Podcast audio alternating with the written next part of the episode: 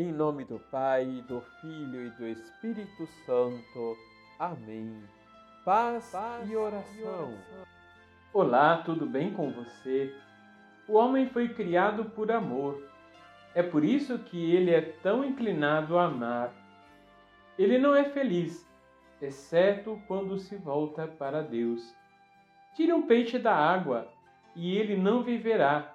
Assim é o homem sem Deus. São João Maria Vianney, o santo por Adarnes. Liturgia, Liturgia diária. diária. O seguimento de Jesus exige perseverança. Não é um caminho fácil. É necessário renúncia, disposição interior e foco. Foco é como um GPS desses que usamos no celular. Nos ajuda a não nos distrairmos pelo caminho e nem perder a direção. Na última ceia, no seu discurso, como lemos em João capítulo 14, versículos de 1 a 6, Jesus encoraja os seus discípulos, animando-os para continuarem firmes, já pensando no que iria acontecer depois da Páscoa. Que será dos discípulos depois de sua ascensão ao céu? Ele os convida, e também a nós, a não ter medo, mas manter a lâmpada de nossa fé acesa. Ele afirma: Na casa do meu pai há muitas moradas. Se assim não fosse, eu vos teria dito: Vou preparar um lugar para vós, e quando eu tiver ido preparar-vos um lugar, voltarei e vos levarei comigo, a fim de que, onde eu estiver, estejais vós também. O coração dos discípulos o nosso coração não se pode abalar.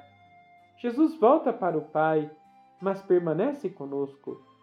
Em seguida ele diz: E para onde eu vou, vós conheceis o caminho.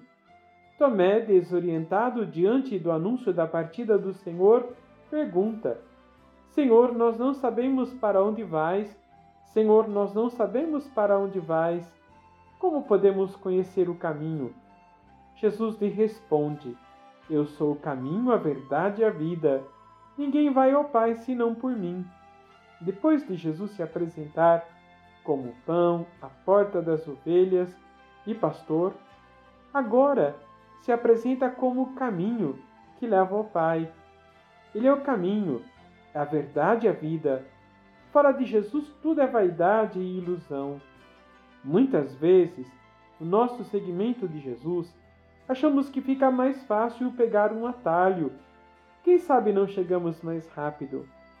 Geralmente nos enganamos e nos perdemos.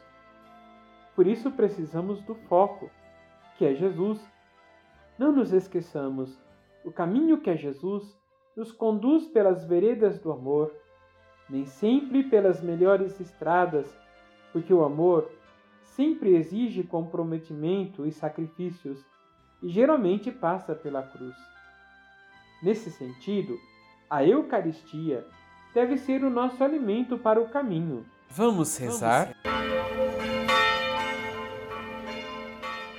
Senhor, vos pedimos a graça de nunca desanimarmos ou desistirmos diante das dificuldades da vida.